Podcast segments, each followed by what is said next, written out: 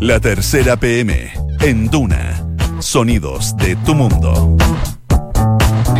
Son las 2 de la tarde con un minuto. ¿Cómo están ustedes? Muy buenas tardes. Bienvenidos a la tercera PM acá en Duna por la 89.7 cuando en Santiago, la capital de este país, hay 19 grados de temperatura. ¿Hay manifestaciones? Claro que sí, por segundo día consecutivo. Hay marchas, esta vez encabezadas por los gremios de la salud.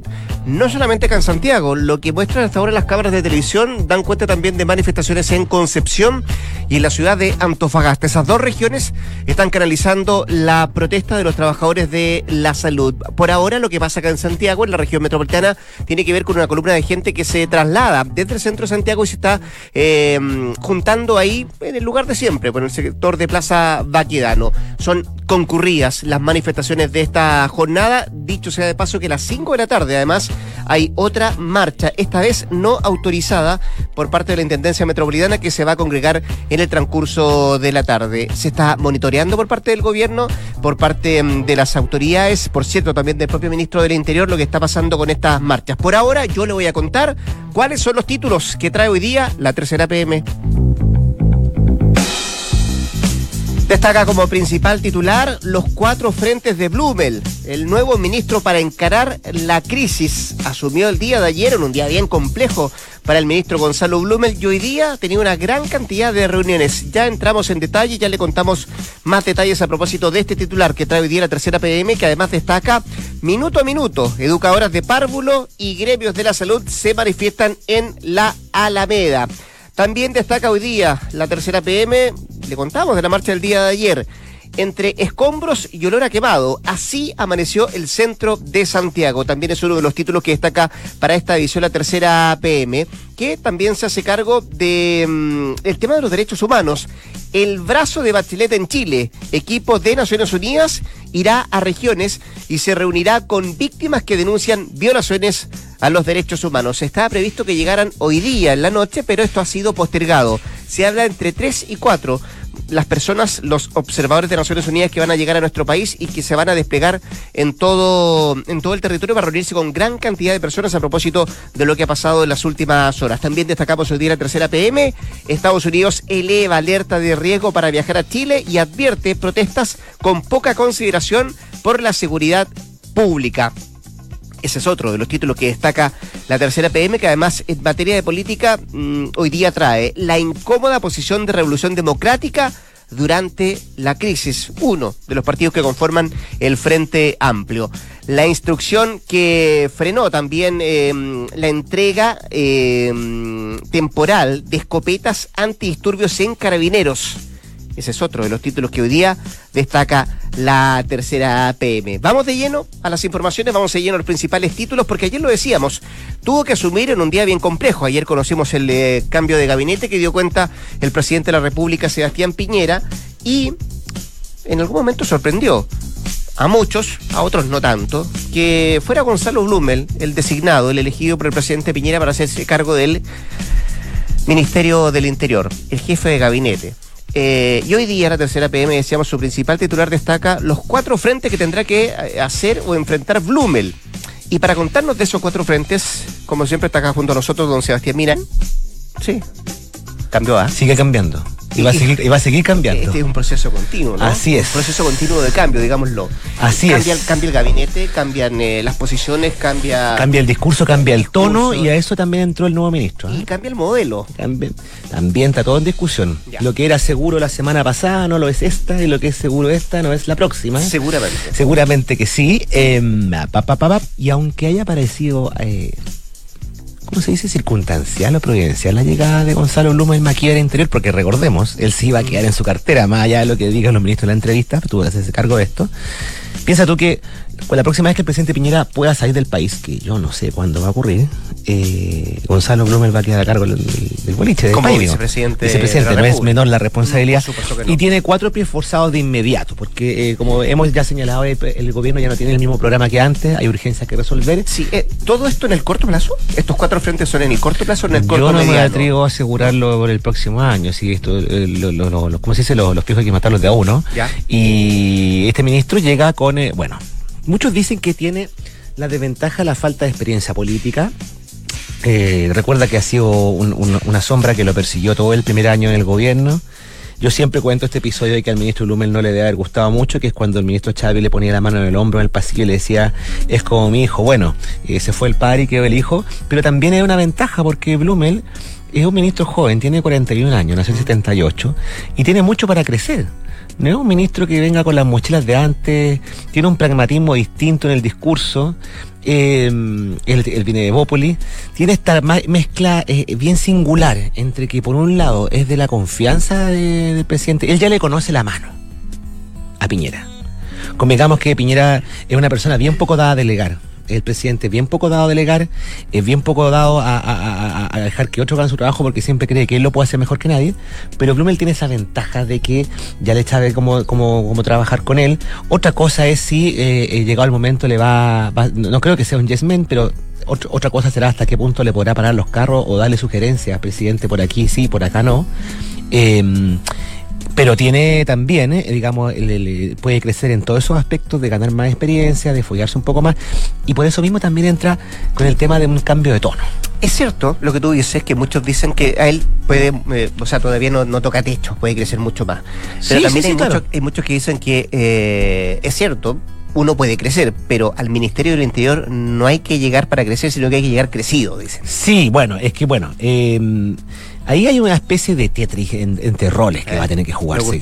claro, porque, a ver, se quedó el subsecretario Rodrigo Villa, máquina que ya un hombre experimentado esto. La pega Rodrigo Villa no es el simpático, el amable, no, él está encargado de la seguridad de que esto funcione. Es un hombre que ayer tuve cumpleaños, entre paréntesis, el mismo día del cambio de gabinete, el, entre los yo no sé si habrá tenido tiempo de tal, pero Rodrigo Villa tiene este cargo de, la seguridad y yo creo que ahí está, se está jugando un rol donde, donde, donde el ministro hace su pega, pero deja que el subsecretario Villa se encargue de esto. Hubo una vocería y en Palacio que también hubo un cambio de tono ahí entre que el ministro Villa y, la, el subsecretario Villa y la vocera Carla Rubilar eh, eh, se encargó de una de las principales urgencias que tiene el Ministerio del Interior, que es mostrar resultados en, en la persecución policial de todos los desmanes que han ocurrido. Vimos ayer que se reactivaron, se reactivó un foco en el centro de Santiago, quemaron el Fashion Park, Fashion Park ahí en la media con Santa Rosa. Le preguntaban al ministro si esto significaba que volviera a estado de emergencia. En ningún caso. entiendo que estuvieron a punto de botar además la puerta de la Biblioteca Nacional. Sí, ahí es un desastre. Pero tú comprendes, y nuestros auditores y auditoras comprenden que con la inminente llegada, ya vamos a llegar a ese tema, de los observadores de la ONU, el país no puede decretar el nuevo estado de emergencia. No. puede sacar a los militares a la calle. Bueno, y ahí hay un, hay un cambio, eh, eh, hay un cambio de, resultados. Dijo el ministro al llegar hoy día a la moneda, y lo dijo en la televisión en CNN en la mañana, que nuestro sistema de inteligencia estaba obsoleto. Hay una diferencia importante con los últimos días del reinado de Andrés Chávez. ¿Cuál hay, es? Hay un reconocimiento del sistema de inteligencia está obsoleto. Mm. Entonces, ahí el ministro eh, está diciendo eso, pero al mismo tiempo están buscando resultados. Las que ya se ha logrado dejar gente en prisión preventiva, las querellas se están haciendo con nombre y apellido, no con esta, eh, eh, esta figura retórica de contra quienes resultan responsables, que nunca sabe si alguien finalmente resulta responsable, mm. porque está la presión de que el Ministerio del Interior del Gobierno tiene que tener resultados. Ya llevamos cuántos días, días, 11 días. Pero también, esta frase que le gusta mucho ocupar al presidente en sus discursos, pero también, em, ese tono considerador del ministro eh, va, va, reforzado por queremos paz, queremos seguridad, hace una cosa inédita hasta ahora que eh, en contraste con lo de la jornada de desorden de ayer, hace un llamado distinto para hoy para una manifestación pacífica. El ministro de Interior está llamando a una manifestación pacífica. Esto bastante se aleja bastante los tonos de estamos en guerra. ¿Te acuerdas que hace una semana en otro ambiente? Y es, y es la carta que está jugando Gonzalo Blumel de un cambio de tono. Eh, la ministra Rubilar, ella también lo dijo hoy día, ellos están jugando bien coordinado, entiendo yo, pide ayuda al gobierno al Congreso porque ella remarca, somos un otro gabinete. Es una manera de decir, no pueden, por supuesto, criticar a los ministros que se fueron, que son los responsables de lo que pasó junto con el presidente, pero es como, nosotros somos un equipo nuevo.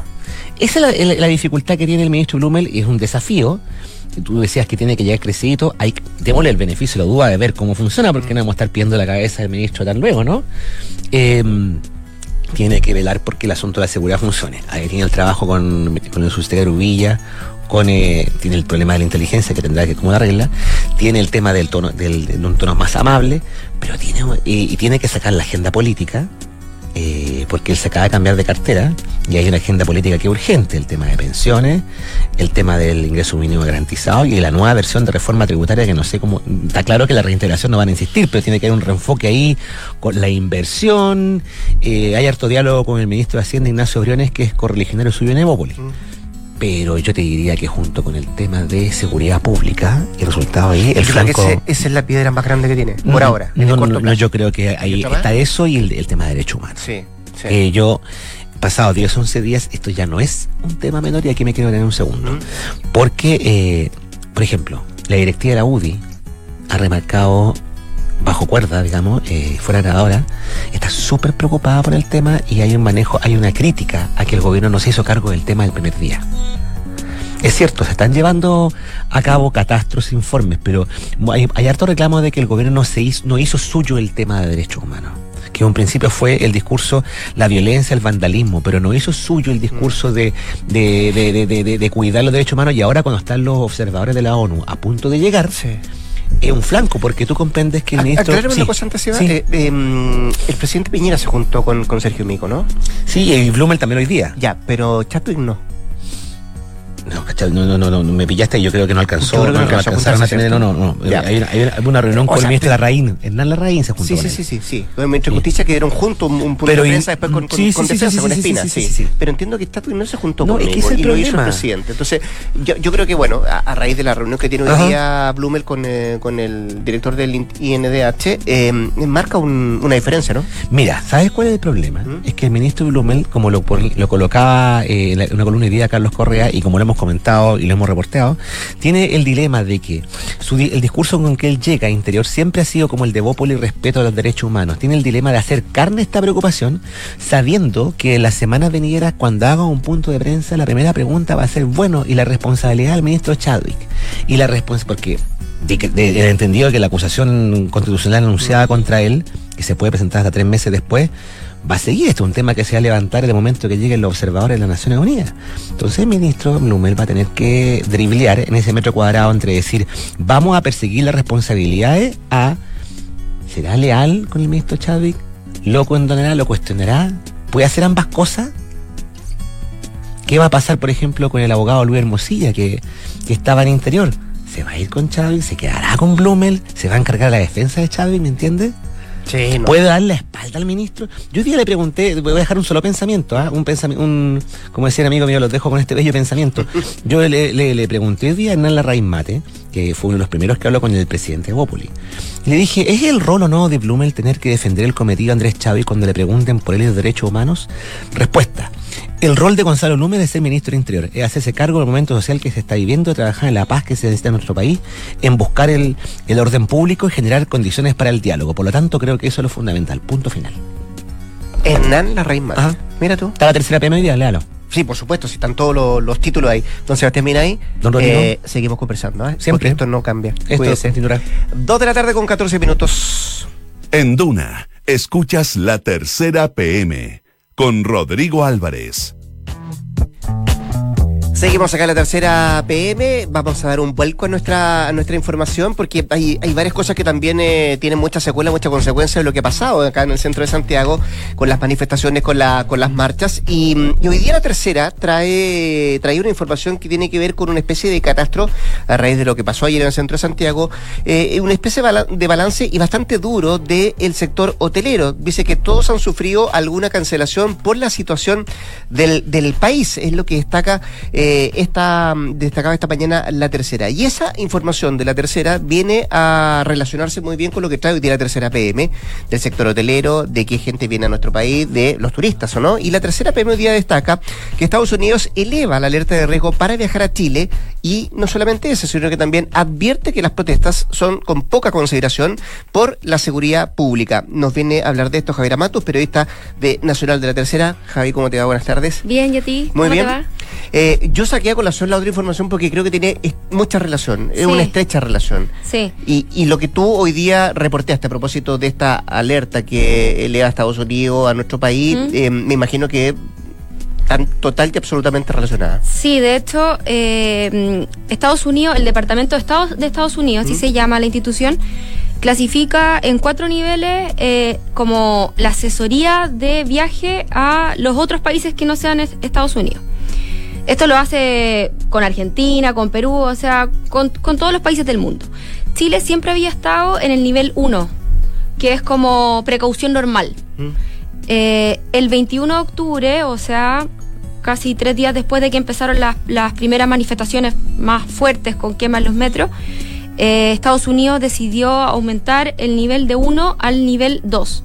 Y eso significa aumento en las precauciones para eh, llegar a nuestro país. Entre esas cosas se reportan eh, varios temas importantes. se hace sobre todo una alerta a que no hay claridad de cuándo van a ocurrir las manifestaciones y las protestas, porque no están habiendo notificaciones que adviertan lo que está pasando en nuestro país de forma preliminar. Mm. Dice también que no hay seguridad con los traslados eh, del aeropuerto Arturo Merino Benítez a Santiago y tampoco respecto a los vuelos que están habiendo en nuestros países. Revisar también, por ejemplo, con las aerolíneas a esos vuelos. Eh, y así una serie de, indicaciones más respecto a manifestaciones violentas, saqueo, eh, disturbio. No explica en ninguna parte la razón por la cual está pasando esto en nuestro país. Lo único que hace es dar Da cuenta solamente de los hechos. Da cuenta de los hechos y entrega sugerencias y recomendaciones. Perfecto. Javi, eh, estamos hablando de un documento que entrega el Departamento de Estado norteamericano que se aboca solo a Santiago o esto es a nivel país y, por ejemplo, destaca algunas regiones o algunas otras ciudades importantes de Chile? Destaca regiones, de hecho, antes de que antes de que salga este aumento de nivel de como de alerta a nuestro país, se emiten como reportes previos el primer reporte se emite eh, un día después de, de, que se queman las primeras estaciones de metro, que creo que el 19 de octubre. Y eh, después viene otro reporte previo, el 20 de octubre, y en ese se habla sobre eh, que no solamente está siendo afectado Santiago, sino que también está siendo afectado Coquimbo y otros otras, otras ciudades más que están también en toque de queda. Eso es mm. lo que informa eh, este reporte y habla también de que estamos en un estado de emergencia. Eso te iba a preguntar, da cuenta de eso, o sea, porque tú me decías, bueno, habla de los hechos, no de las causas que llevan a que se tomen estas decisiones y por eso eh, advierte el, Departamento de Estado, pero habla del estado de excepción, habla del estado de emergencia, habla de los toques de queda este documento. Habla de todo eso, está muy claro lo que está pasando, habla hasta de las estaciones de metro donde eh, se está llamado a manifestarse en ciertos días específicos, como por ejemplo estación Los Dominicos, día X, eh, estación, creo que es la escuela militar también, no pero, da nombres de estaciones específicas donde van a ocurrir o podrían ocurrir eh, manifestaciones y que no se asegura que estas vayan a ser pacíficas. Habla de que en general están siendo violentas y por eso también el título que nosotros le pusimos a la nota, que es como poca consideración en la seguridad pública, eso es lo que dice. Las manifestaciones con poca, con poca consideración en la seguridad pública. Eh, que te da cuenta de una alerta en el fondo. Por supuesto. Advierte el documento, pero ¿recomienda algo? Recomienda varias cosas. Mm. Recomienda eh, estar de bajo perfil. Así lo dice, tal cual. ¿Cómo se está en un estado de excepción de bajo perfil? Eh, tener cuidado con tu entorno, evitar manifestaciones mantener como un perfil bajo. Perfecto. ¿Cachai? Eh, sigue las instrucciones de las autoridades locales. Eh, eh, las restricciones de movimiento que te entreguen, obedece los toques de queda, si estás en un lugar seguro, no vayas a grandes reuniones ni protestas, mm. que son las recomendaciones, me imagino, que te pueden dar habitualmente cuando estás en un lugar que supuestamente está... Un poco más convulsionado. Un poco más convulsionado. Ahora, no estamos llegando a una convulsión tal como otros países. Mm. Por ejemplo, pude ver la situación de otros dos países vecinos a nosotros. Eh, uno era Argentina, él está en el nivel 1 y Perú está en el nivel 2 también. También. Pero tiene que ver con un tema, no sé por qué lo estarán eh, clasificando así, pero tenía que ver, hablaban de la palabra, el concepto era terrorismo. En Perú. Perú. Ah, sí. Quizá un poco llevado por lo que había pasado un par de, semanas atrás con la situación que la que estaba el actual presidente, no se sabía quién iba a asumir. Quizá Puede ser. Puede ser eso. Javi, eh, em, a- eh, eh, déjame, déjame avanzar un poquito más en esto. Eh, ¿El documento eh, puede eh, se entrega con fecha? Eh, ¿Cuánto es la periodicidad que se entrega este documento por parte del Estado norteamericano? Eh, y, si, y si puede cambiar, por ejemplo, de una fecha a otra y subir el nivel en, en razón de los hechos que se van dando acá en, eh, en- en el país. Sí, por supuesto que puede subir o puede bajar también. Nosotros siempre habíamos estado en el nivel 1 Sí, y del tú me 21 de octubre claro. estamos en el, en el nivel 2. Eh, pero no es que como de aquí a un mes vaya a cambiar el nivel o vayan a revisar el nivel. Yo creo que a medida que va pasando, las, que se van viendo las situaciones que van pasando en nuestro país, esto puede cambiar mañana o puede cambiar en un año.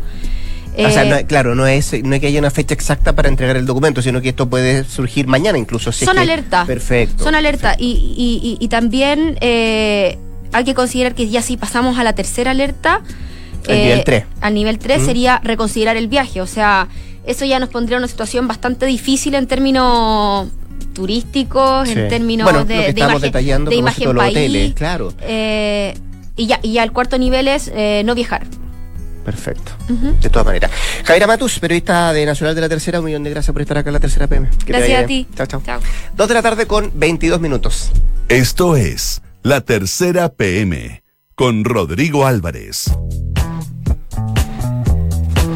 Estábamos conversando con eh, Sebastián Miray hace poco rato a propósito de, varios desafíos que tiene el, el nuevo ministro del Interior y, y esforzaba o delineaba un poco, Sebastián, que uno de los temas más complejos que podría tener tiene que ver con los derechos humanos.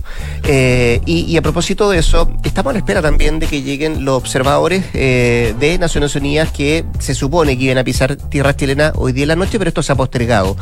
Vanessa Zócar, que es periodista del Tercera PM, nos tiene más detalles de quiénes son, cuántos son, cuándo llegan y a qué vienen. ¿Cómo te va, Vanessa? Buenas Muy tardes. bien, gracias. Bueno, idealmente llegaban ayer. Ya. O sea, esa es la información que tenía y hasta donde sabíamos hoy día en la mañana. Esto se ha ido iba- postergando entonces. Claro. Porque si era ayer, después se dijo hoy día en la noche y ya no van a llegar hoy día en la noche, parece. No, no, sí, ¿Sí? el ministro acaba de decir de Ah, que van a perfecto. llegar, eh, eh, llegarían mañana. dice. Mañana, Esa es la ya. última versión. Ya, perfecto. Pasamos de ayer a mañana. Ayer, en todo caso, el, uno de los portavoces de la oficina de la alta comisionada decía de que se esperaba para pocos días. Bueno, fueron Mm. pocos, dos, si es que llegara realmente mañana. Eh, lo que sabemos hasta ahora es que son cuatro profesionales. Se habló de tres en un principio. No, son cuatro. ¿Sí? Son cuatro, ya está confirmado. De hecho, nosotros nos pudimos contactar esta mañana con la oficina de la alta comisionada. Nos confirman que son cuatro y vienen en una en una misión, según ellos mismos dicen, bastante discreta, o ellos aspiran a que sea muy discreta, lejos de la prensa, eh, ojalá sin contacto con la prensa, y, y con una agenda que no solo va a estar en Santiago, van a estar radicados en Santiago, eh, eh, pero la idea, según nos explicaron, es que ellos viajen a regiones para recabar antecedentes y conversar con testigos, denunciantes y distintos organismos de la sociedad civil para hacer un informe que luego, bueno, vendríamos a conocer, digamos, en un par de meses más. Pero mm, la idea por el momento es eso, de que se radiquen en Santiago y desde aquí salgan.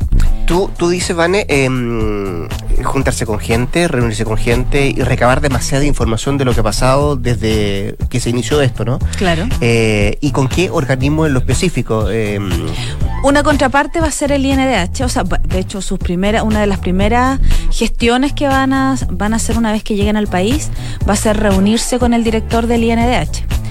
Esa reunión, si hubiese, no se hubiese atrasado el viaje, habría sido hoy día en la mañana, pero está proyectada de que sea dentro de la misma semana, eh, de esta misma semana, y bueno. El INDH es quien más ha ido recopilando denuncias, casos, eh, tanto a nivel local y como en- bueno a nivel nacional en general Eh, así que bueno ellos están recopilando la información hay hay informes que se les están preparando para que estén en conocimiento de estas personas que vienen enviados por la expresidenta tú decías, Vane, cuatro personas, que Sí. es el equipo que viene enviado por la alta comisionada de, de los derechos humanos de Naciones Unidas. Eh, y, y en la nota aparece una, una diferenciación que, que me, me creo que es válido aclararla o al menos explicarla. Dice que va a tener un carácter técnico y no de investigador.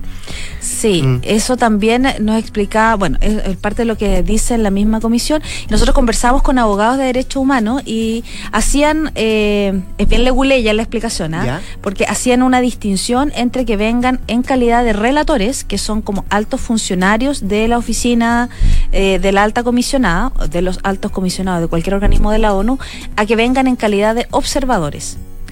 En, en tanto, el relator, según nos explicaban, viene a hacer un informe, a una investigación y el observador viene a recopilar la información. Eh, tiene un- como un carácter más de veedor que de investigador activo, hasta donde nos explica. Ah, ya, perfecto. ¿Me Eh, entiendes? O sea, es bien sutil. Es una sutileza, sí.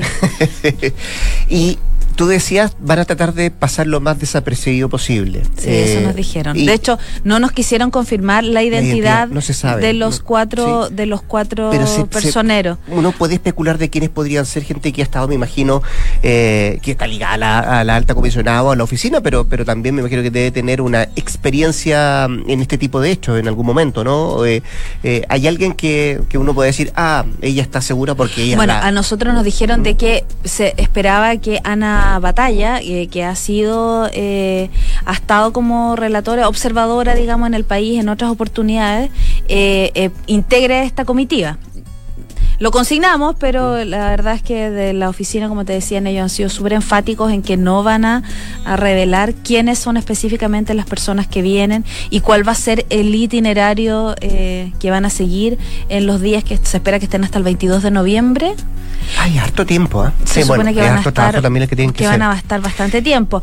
Hay cosas que no pusimos en la nota, digamos, eh, en orden al tiempo, tú sabes. Sí, claro. Eh, hay, bueno, así como se van a juntar con el INDH, aquí hay barto parlamentario que trata de, de estar Hay tratando. Comisión de Derechos Humanos del Parlamento también. Por claro. supuesto, Mm. probablemente van a estar invitados ahí, harto parlamentario de manera individual que Y- ha tratado de llegar hasta ellos Claro. para dar a conocer casos en sus respectivas zonas. ¿Y eso se podrá?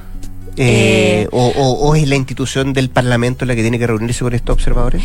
No se es que sabe. hay, hay cuando sea, en este caso, eh, organismos del Estado, hasta donde nos explicaron a nosotros, va a ser eh, la, el Instituto de Derechos Humanos, o sea, perdón, eh, la Subsecretaría de Derechos Humanos que encabeza Lorena Recabarren, Ella es la contraparte, la ¿no? que va a ser...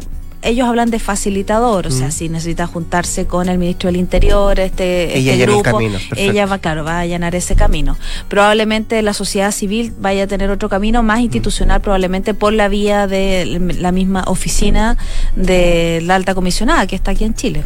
Eh, deja hacerte la última. Eh, mm, a ver, ¿cómo, cómo, cómo plantearlo? Pero ¿hemos recibido visitas de este tipo antes? Sí, ¿Sí? sí. En enero de este año. Pero vino- también con ese carácter técnico y no investigador. Sí. ¿Sí? En enero de este año vino un grupo, perdón, Mm. vino un grupo de eh, enviado también por la oficina de la alta comisionada al país, estuvo en enero y en esa oportunidad era para ver la situación de los inmigrantes. ¿Te acuerdas que a principio de año estuvimos Perfecto, de acuerdo. Tuvimos, sí. Eh, y en esa oportunidad, como te decía, la contraparte fue Cancillería. En este caso, suele ser así, ¿ah? De hecho, eh, fueron en ese momento eh, recibidos por el ministro Ampuero, que hoy día estamos en... algo cambió. Sí, sí, algo cambió al respecto. Eh, claro, y en esa oportunidad los recibió, fue una visita con eh, coordinada también a través de la oficina de la ONU en Chile, y en esta oportunidad va a ser todo a través, según nos explicaron, a través de la Subsecretaría de Derechos Humanos. Lorena Recabar. Lorena Recabarre. Y eventualmente me imagino que el ministro de Justicia, Hernán Larraín, que hoy día fue quien confirmó que este grupo llega mañana al país.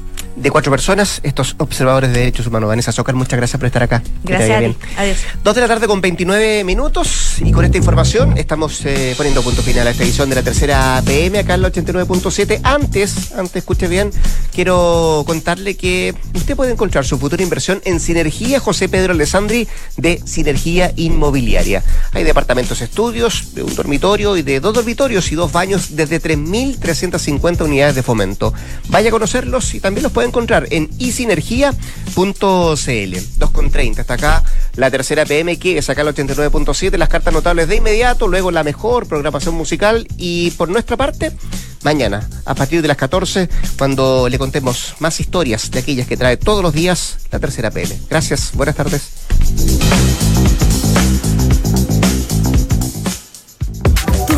Inversión puede estar a la altura de todos tus sueños. Descubre Edificio Sinergia José Pedro Alessandri de Sinergia.